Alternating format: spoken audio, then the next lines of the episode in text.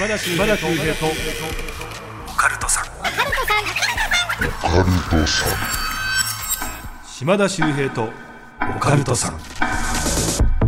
怪談都市伝説。占い。さまざまなオカルトジャンルの専門家をゲストに招きしディープなお話を伺っていく島田秀平とオカルトさん。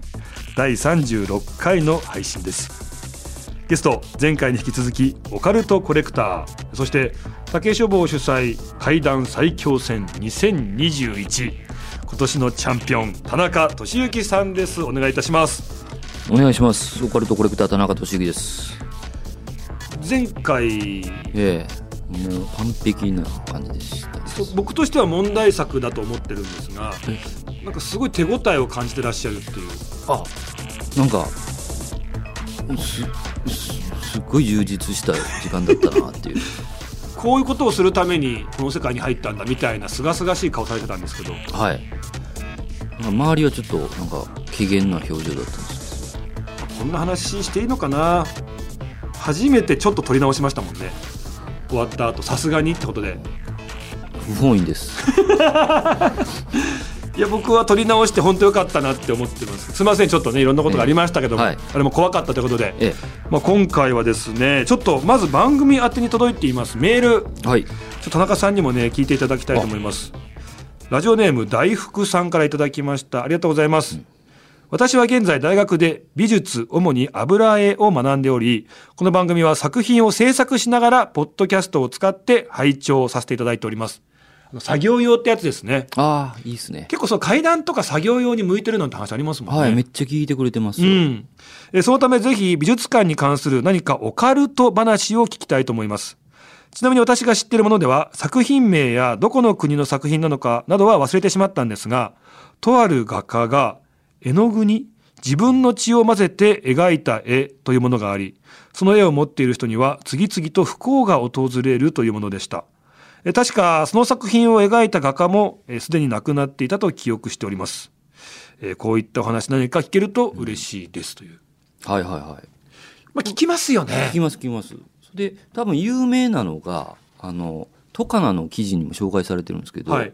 あのイングランド北部のショーン・ロビンソンさんっていう方が2010年におばあちゃんから絵を譲り受けてるんですよ。うんうんでその絵があの「苦悩に満ちた男」みたいなタイトルでえなんですか自分の血をあの塗り込んでる。でそれで不幸が訪れる。ってなんかその絵を飾ってから家の中に誰かの影が歩き回るとかね。あの多分これが一番有名なんじゃないかなって。本当に欲しいですねいやそうなんですよね。オカルトコレクターだから、曰く付きとか目がないんですもんね。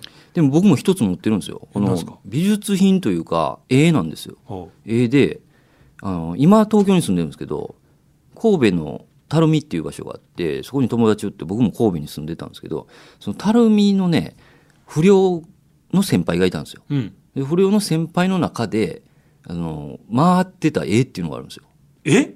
グループの中で。はい。っていうのが暴走族とかやっててあの走ってる時にゴミ捨て場に置いてあったらしいんですよ絵がね、うん。めっちゃ気持ち悪い人物がなんですけど何ていうんですかねこうまがまがしい絵やったらしいんですよでそれを一人が、まあ、根性試しで持って帰ってだから呪いっぽいけども、そんなん関係ねえよ、根性あるよって言ってはい持って帰っちゃったわけです不ね。良のなんかノリでうん。で持って帰ったらあの事故って大怪我するんですよえーその人何日かが。はい。でその絵をまた別の友達に渡してあの渡り歩いていくんですけど、うん全員ね火事とかえーなんか不幸になっていくんですよ。で捨てまああよくあるんですけど捨ててもなんか戻ってくるとかね、家の前に来ちゃうとかね、えなんかそういう噂ありますよねよ。捨ててもなんかねその時は誰か別のグループの不良がこんな絵あるでって持ってきたって言うんですよ。怖っ。でどうしようどうしようってなってて「あオカルトコレクター田中がおる」って言ってでくれたんですよ。えええ、実際、じゃあ今家にあるんですか？ありますあります。どんな感じの絵なんですか？あめえ大きさは？A2 ぐらいですかね。ほうほうほう。まあ結構大きめで、え、それ油絵とか水彩画とかでいうと？あのね色鉛筆だと思います。ええで人物画なんですけどなんもうじ人物というよりこう殴り書きしてる。でも顔って感じはわかる？あわかります。それ男性の顔女性の顔で言うと？あそれわかんないですね。バストアップで人っていうのはわかるんですけど。でも男か女かもわからないぐらいの、はでもなんか走り書きみたいな。そうですよ。だからい異様に気持ち悪いです。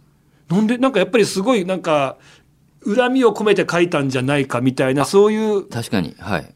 絵なわけです、ね。はい。で色鉛筆なんですよ。色鉛筆なんですよ。それ楽団が額縁かなんかに入ってるんですか？綺麗な額に入ってへえで、まあ、色鉛筆ももういろんな色を使って、えー人物にしてるんですけどそれがまあ不良がビビってましたからね。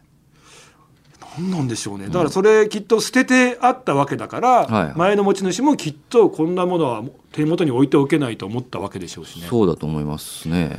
あの僕ねこれ絶対ダメな話だと思うんですけど、えだかだダメですよそれやったら。もちろんあの伏せて話しますんで、らはい。これ日本の映画界ではあ。ちょっと有名らしい話なんですけどええ。そんな昔じゃない映画。はいあのーこういうねこの映画って見たことあります？ああ知ってます知ってます。ああ有名でしょ、はいはいはい。有名でしょ、はいで有名な女優さんが演じてて、これね途中この映画の中でうん。ちょっとこうなんかこう血がこう部屋の中でこうバーってなるシーンがあるんですよ。はいはい。これはもう実際あるんですけど、ええでこの時にこれあくまでも都市伝説なんですがなぜか映画界ではそういうふうに言われてるっていう話でこの前聞いたんですけど、まあ、その監督っていうのがですね、はいはい。ちょっとこうリアリティを求める方。であとはその女優さんや俳優さんに対して急に実際本物っぽいことを仕掛けてでそれで真の演技、真の表情を撮りたいっていうなんかそういううん。撮り方をする方だって有名らしいんですよ。で追い追い込む感じですね。そうそうそうそう。で、例えばほら、あのーお酒を飲むシーンで、うん。役者さんなんかは普通に水だと思ったら本当にお酒だったみたいな。でちょっと酔っ払ってきちゃうみたいな。だからそういうところもなんはいかはい。撮りたいっていう監督さんらしかったんですけども、まあその部屋の中でこうね、赤一色血だらけっていうシーンを撮影するときに、ええ。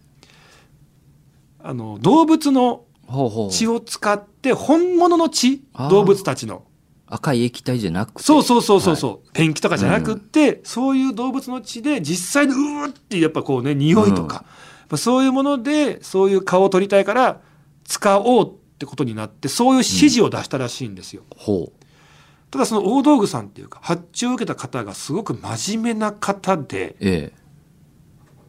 動物どころか自分の奥さんを手にかけてえ？その時の血をそのセットに紛れ込ませてその血を使ったという。ええ。でもちろんそんなことねうん。事件になりその方捕まるんですが後で分かる後で分かった。だから普通に今その映画を見たらそのシーン僕も見れるんですけどうん。その中に使われてた赤いペンキに見えるものは実はそのセットを組んだ方の奥さんの血が中に入ってるっていう。めちゃくちゃやばいですね。っていう話をまあただの都市伝説だと思ったら、なんか意外と皆さん言うんですよね。ああそうなんですか。なんか別の方別の方別の方がっていうこんな話知ってるっつって。知る人ぞ知るんですね。そうみたいです、まあ、その映画関係者の方は知ってる話なのかもしれない、でまあさすがにやばいって言って観光例してるのかもしれないですけど、怖っいやーまあねあのーきっと絵とかね、そういうものっていうのは芸術家の方うん。何かねそういうことをして絵を描いていたかもしれないって話はやっぱね本当にたくさんあるので、うん念入れてると思いますからね。そうですね。何か本当に危機迫るようなとか、うん。なんかここからはなんかすごいオーラ出てるななんていうね絵っていうのはもしかするとそういったものがあるのかもしれないっていう話ですね。えーこちら大福さんありがとうございました。ありがとうございました今日の田中さんにはぴったりのメールを送っていただきましたね。はい、皆さんねこんな感じで、えー何かありましたらこちらに送っていただきたいと思います。さあこの後田中さんからですねディープなお話伺っていきたいと思うんですけども、前回ねええ最強戦で今年優勝した、はいはい。でその時の会談話してくださいよって言ったら、ええ。間違えて準決勝の話しちゃったんですよね。そうなんですよ。半分ぐらいで気づいたんですけど言ってやる精神で。だからいやだったら別にいいんですよ。これ別に生じゃないから収録だからああねこれ違いましたもう一回撮りますでもいいんですよ。はい。いやもうそこは言ってまい精神迷惑かけたらあかんなと思あどっちにしろ迷惑かかってたんで前回。あのーで今回こそはいその優勝した時のお話を、じゃあ話していただけるってことで。うはい。これでもこれこれもかなりきついんですよ。え？でちょっと事件にまつわるんでだいぶ伏せますけど。はいとお願いします、い。いですか？じゃあこの後、はい。はい。田中さんが今年優勝したという階段のお話披露していただきたいと思います。お願いします。島田秀平とオカルトさんさあ今回のゲスト数々の階段賞レースで優勝している田中俊之さんです。お願いいたします。お願いします。あのこれ小泉海輝さんっていうね怪談をやってる仲間がいるんですよ。はい、あの関西で。ええ。でその方から聞いた話なんですよ。あそのお話が今年の、えー階段最強戦で、はい。まあ、決勝で優勝したお話ってことなんですね。はい、この話が前半部分になるんですよね。前半部分、はい、で結構長いんで、まあ、あの要所要所でいきますけども、はいあの小泉海輝さんが収集した話で都内に住む女性がいましてその人の20年前の話になるんですよ。本今から、うん、に20年30年前ぐらいの話で当時大学生だって付き合ってた彼氏がいて女性の話なんですね。あ女性のはい話ですね、で大学生のだって、えー彼氏がいてで彼氏がその同性を視野に入れてある場所に部屋を借りたんですよ。関東のある場所に、うん。ここも伏せますけど2階建てのアパートの2階だったと思うんですけどでそこに住み出してから、え1週間ぐらいうん。遊びに行ったんですよ。この話してくれた彼女が。遊びに行くとギターをブワーって弾いてるんですね。彼が、はい。はい。でそんな姿見たことなくて、うん。あなんかバンドかなんかやってたんやって言ったら「まあそうやねん」って。でバンド始めるんやって言ったら「いやちゃうねん」って言うんですよ。あのここに越してからうん。毎日夢を見るんやって言うんですね、でその夢があの越してきた自分の部屋の真ん中にカセットデッキがあるんですよ。うん。でそこから曲が流れるんですって。え聞いたことない曲が。えはい。でそれが夢なんですよでそれは最後まで流れなくて途中で終わるんですけど夢が。でもそれを毎日見るんですって。うん。だからこう曲が完成していくんですよ。ですごい気になる曲なんでちょっと耳コピってあるんじゃないですか。こうコピーしてんねって言って。でなんか変なこと言うなと。あそうなんや。だからまた何日か経ったらあの曲が完成したでええで聞きにおいでやって言って。で行ったら本当に自分でコピーした曲をカセットテープに吹き込んでそれを流してくれたんですよ。うん。夢で聴いた曲やね。で彼女でもそれ聞いても別になんか何がええんか分かんなくて、はあっていう感じだったんですけどそっからすごいおかしくなっていくんですよ。彼氏がこう急速に。はなんか結構おとなしい紳士的な彼やったのが、うんなんかすごい強引自分勝手になって。あえ。で、まあ、その時大学を卒業して就職してるんですよ2人。彼女はもう仕事が忙しかったんですよね。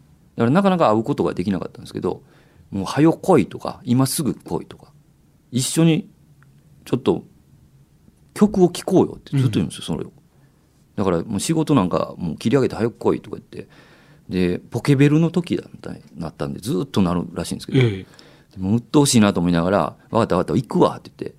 でもう仕事早めに切り上げて急いで向かったんですよね。で行ったら彼が「あ来た来た」って言って。でまあ映画とかその部屋でちょっと過ごして。でそろそろ寝ようかっていう時にうん。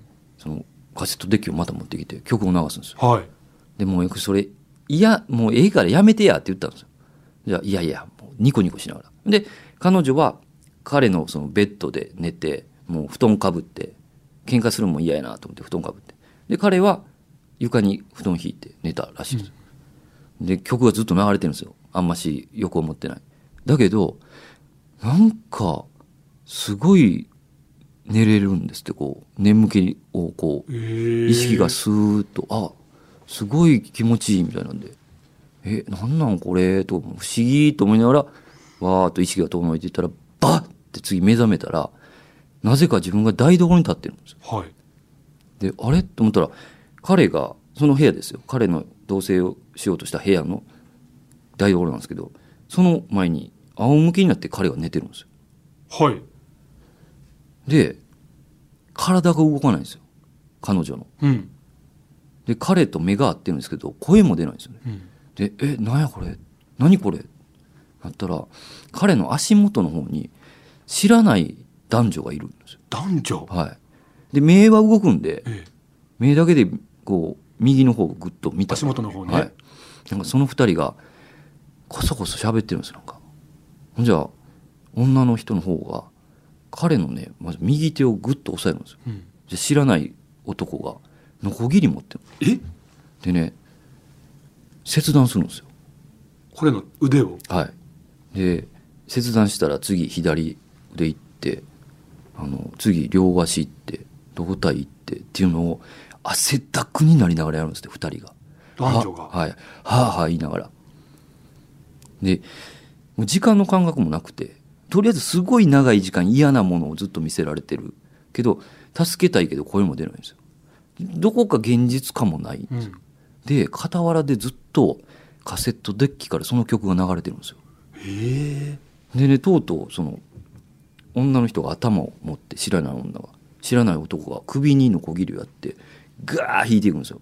でもうそうなるとあのもう辺り一面本当あの血の海ですよ、うんうん。で自分の足元にもこう来るぐらいで。でもう必死になって首をガーって切って切断し終わったら彼の首がゴロンって自分の足元に回転してえ。切った時にまたそのか彼の顔が上を向いて目があったんですよ。えはい。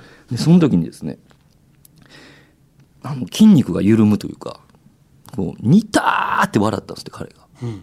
その瞬間に今までなんか抑えてた恐怖というかそういう感情が一気に襲ってきてええ。大声出したんですって。うん。ギャーって言って。でうわっって気づいたら次天井が見えるんですよ。天井？はい、はい。あれ？と思ったら時計見たら7時半で。で台所見たらっていうかベッドの上なんですよ。だ夢か。変な夢見たなと思って。でカセットテープは止まってるんですよね。でその同時に彼がパッて起きたんですよ。で何を言うかって言ったら「いい夢見れたでしょ」って言うんですよ。え？でえ？覚えてるの？はい。いや、は？って言ったら、いい夢見れたでしょ？ってずっと質を聞いてきて、もう腹立ってきて、いい夢なんか見れてない。よ。あんたが台所で変な男と女に解体されるやつうん。やっぱ見てるじゃない！って言うんですよ。怖っ。何それ？やっぱ見てるんだ。やっぱ見てるんだ。一緒の夢見てるんだ。俺だから、あの時床に寝転がってたでしょ？俺目あったじゃん。夢共有してるんですよ。じゃあ彼の方は自分が切られてる横に彼女がいる目合ってるっていう夢を見てたわけですねだから一緒の夢見てるやん。やっぱそうなんだ、やっぱそうなんだって言うんですよ。このテープを流したらやっぱりき、やっぱりいるんだとか言って、めっちゃ興奮してるんですよ。え怖っと思ったんですけど、でも、いい夢じゃないと思う。えはいいや、いい夢じゃないやんか。あんな夢って。いや、違う違う違う。あれは、あの、その先があんねで俺があの二人に解体される時はもう最高にあの興奮状態なのよ。だから切られたらすごい快感なんですって。でもあのあの夢にはまだ続きがあるんだよ。だからもう一回あの寝ようってテープ流すから。いやいやいやって言ってでこうなって彼女そのままあのカバンまとめて朝朝早く出てったんですよ。え。でそっからそれが原因で彼と疎遠になったんですよ。でずっとまた恋恋うるさいんですけどあのもう嫌やとえうん。で3ヶ月後ぐらいにちゃんと話し合いで別れたんですよ。はい。別れたらそこからまた3ヶ月後に彼の同僚会社の同僚がまあ共通の知人でであいつが会社に来てないうん。なんかし知ってるやろ?」って「いや私たちもう3ヶ月前に別れたから知らないよ」いやなんか俺一回家行ってんけどあいつ鍵開いててうん。家開けたら裸で体操座りしてずっと変な曲聴いてんねんけどって言って「いやもう知らん」ってうん。でそっからねまた3ヶ月後にはい。大学時代にその彼の田舎に行ったことがあったらしくて東北の方なんですけど、え。で彼のお母さんと面識があったんですけどお母さんから電話かかってくるんですよ。うん。だから電話番号交換してたんですよね。で「あんたが付き合ったから私の息子がおかしなった。どうしてくれるんや？うん。どうしてくれるんや？死んじゃったやないの」って言うんですよ。でえ？ーって聞いたらなんか会社無断欠勤してからなんか家に帰ってきたらしいんですよ。で最初は普通やったんですけどある日車で出ていくって言ってね。出て行ったら行方不明になって思って。うん。で探したんですけど出てこず。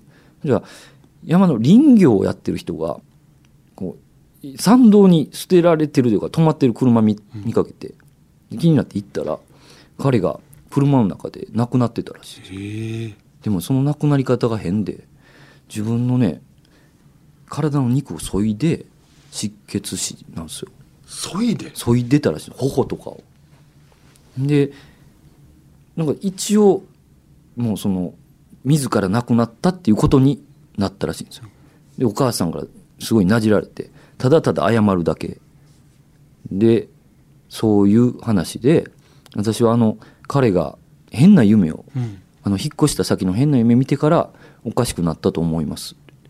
でこれはもう私の中では黒歴史なんで今でも思い出したくないけどどうしても忘れられんでもあの曲散々聴いたのに曲のメロディーが全く残ってない。っていう話なんですよ。はあでこれがねあれって思ったのが場所言えないんですけどその場所でなんか引っかかるとこがあって、この話は30年前としたらさらに遡ること10年前にはい。猟奇事件が起きてるんですよ。40年ぐらい前に。はい。はい。もう日本を震撼させるぐらいの。うん。でその猟奇事件っていうのはまあ概要は結構複雑なんですがある音楽関係の方がある部屋に閉じ込められてええ。曲を作れ。うん。この世は危ない。地球が終わる。お前旧姓の曲を作れ。って言って監禁されて曲を作らされるんですよ。救済のってことね。はい。で曲を作ったはいいけどお前悪魔に取り付いてるぞって言われて首絞めて殺されたんですよ。はで殺したけど悪魔がと抜けてないいうん。その男女で解体してるんですよそこで。え？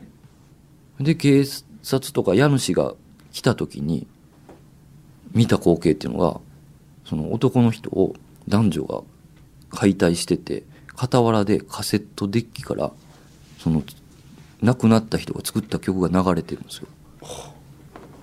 でこれとめっちゃ似てるなと思って、うん。っていうか駅が一緒なんですよ。ええ。でこれそこの家なんちゃうんってなって。うん。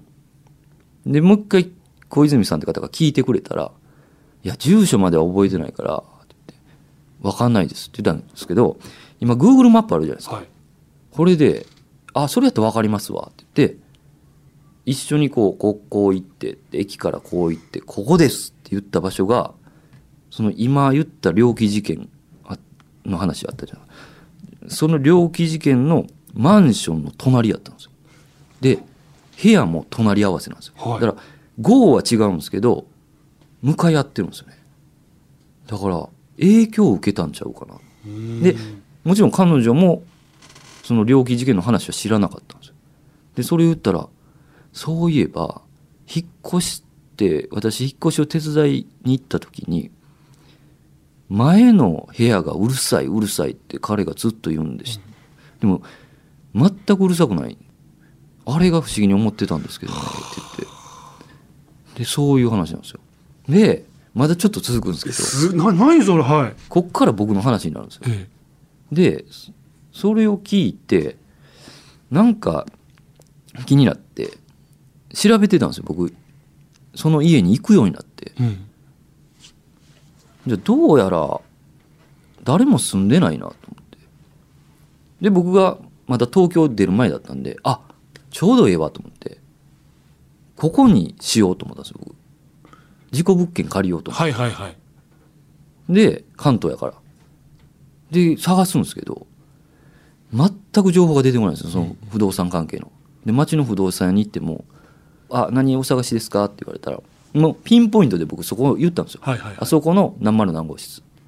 で、えー向かい合ってたその最初の話の方あるじゃないですか、ええ。彼女と彼が変な夢見たうん。部屋っていうのは借りられてたんですよ。あこれあれ人住んでるんですね。人住んでたんですよ、でその両その10年前の猟奇事件の部屋は人住んでる気配がなかったんですよ、はいだからそっち借りようと思ってまだ建ってあったから、うんうんだからそこって言ったらあの不動産屋がね全員ビビるんですよ。へえ「あそこですか?」ちょっと待ってください」って言って「社長」って言って「あそこ借りたいって言ってます」って言って「え？なんであんなあんたあそこ借りたいんや」いやまあ近いから駅から近いし」とか言って「あんたあそこで何があったんか知ってんのか?」あんなとこ借りたらあかん」言って5件ぐらい断られました。へえもう有名というか貸しちゃいけない、あそこには関わりたくないっていう物件なんですね、いまだに。であこれ拉致あかんなと思ってそれ2階建てのアパートなんですけど、はい。1階になんか業者が入ってたんですよ。うん。で事務所っぽいところででここに直接聞いたろう思ってで行ってはい。聞いたら、まあ、同じなんですよ。この上上なんでちょ管理会社教えてくださいって言ったらなあんた何があったか知ってんのかといやもう知ってるしあのもう安かったら借りたいねんって言ってグワーって言ったらもう教えたれって言って教えてもらったんですよ。はいはいはいはいでほんまに会ってええ。めっちゃ遠いところが管理しててで電話して「借りたいんです。空いてるでしょ」って。言ったら「空いてます。けども事故物件ですよ」って言われて「あもう承知の上で」って言って「家賃が安かったら借ります」って「家賃なんぼっすか?」って言ったら「1万円です」って言って「はいな6畳6畳ユニットバス付きです」うんもうもうもうもう安いっすよ。もう破格ですよね。もうそれは借りるって言ったら「一回家見てください」って言うんですよ。はなんせ。いやもうまあ家か見るけどもうこれ安いから借りるよ。いや一回見てください。そのままなんですよって言ったんですよ。でえ？そのままってどういうことやろって。え怖っと思って。ですけどじゃあ見に行きますわ一回。で待ち合わせしてあの不動産屋が来てで行きましょうって言ってカンカンカンっていう階段上がっていって。で201202203203ってあるんですけどその203号室なんですよ。あへえはいはいはい。でバーッと行きよったら202でくるって振り返ってきてうん。なんか目をじっと見て「202でしたよね」って言うんですよ。いや違う違う違う。あの事故物件の203です。だから奥ですよ。202でしたよねって言うんですよ。いやだから電話で話してますやんかって。203ですよ。田中さん。203人住んでるんですって言うんですよ。いや人住んでる住んでないって言ってたやんって。言ってっていうか俺ずっと通ってたから住んでない知ってるもんって言って。田中さん人住んでるんですよ。人が本当に住んでるんです。いや人住んでない。いや田中さん住んでるんです住んでるんですっていう一点張りで結局借りれなかったんですええいまだにありますけどだっておかしいですよね。だからそこ貸すってことで内見案内にね行ってんのに、そこの現場に着いた瞬間に202ですよね。202ですよね。って急に変えて、人住んでるんだって。それはそこに行って何かが本当見えたのかもう関わっちゃいけないとか絶対貸しちゃいけないとかってなんか事情が変わったのか。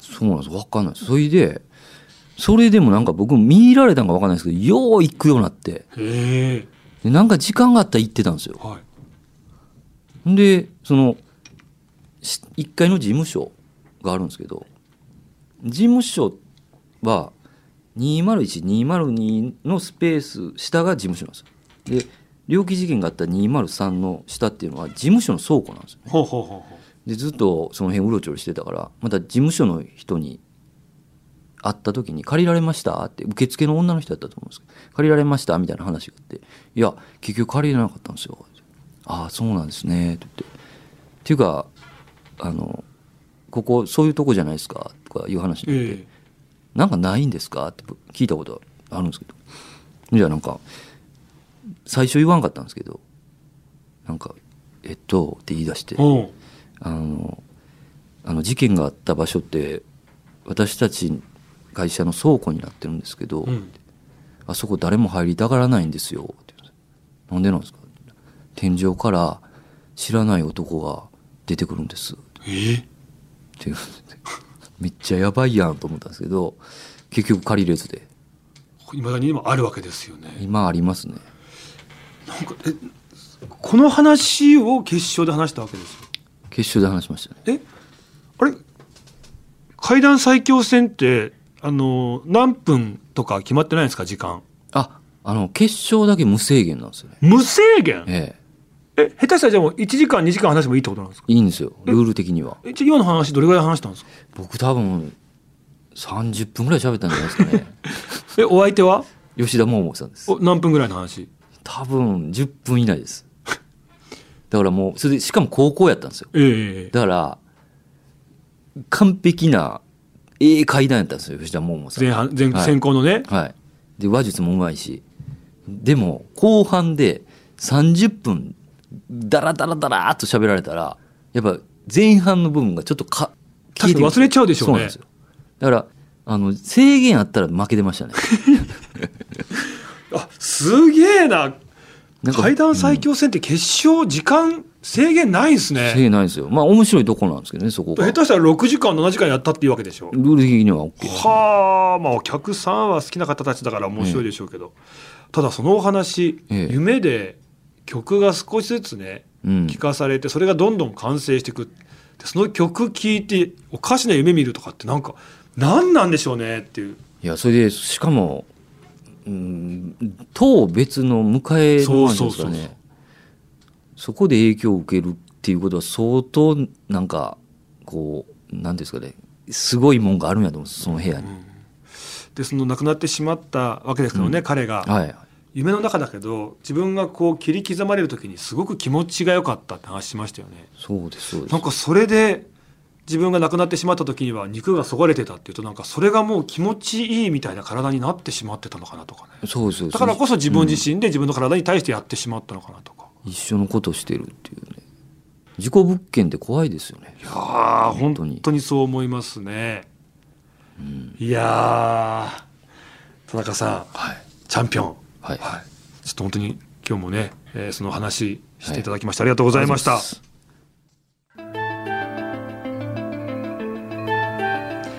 島田秀平とオカルトさん、そろそろお別れのお時間でございます。あやっぱり楽しい時間もあっという間ですね え、結構あれ何分ぐらい話したんですかね、今ね。20分。あっという間。いや確かに僕はもうあの、展開がもうわからなすぎて、もう意味がわからなすぎて、もうずーっと食い入るように聞いてたんで。ちょっと長かったですねすみませんいやいやいやいや、もうこれちょうどいい時間、はい、していただきました。もう不思議な話ですね。これ、その決勝戦の時の空気って会場どんな感じになったんですか？嫌な話やなって いやた僕30分って言ったけど多分もっと長かった多分もっと長かった、へ下手したら1時間近くやってたんじゃないですか。やってたかもしれないです。えそれで、その判定とかっていうのはどういうふうに決めるんですか？判定はえーっとネット投票と審査員ですね。どれぐらいのこう差がついたというか？どれぐらいやったかな？まあまあ僅差ではあると思うんですけど。そうなんですはい。ね。やっぱりこうこの利っていう有利というかそれはあったと思うんで。一応この、あの番組がですね、夏にやったんですよ。SOS 杯っていう。あ大会ですか？島田秀平オカルトさん。SOS 杯。なるほど。一応あの4にこだわって、えあの4万4444円っていう賞金で。うわ。なんで言ってくれないんですか？そう優勝したのがね川口秀幸。あ川口さん。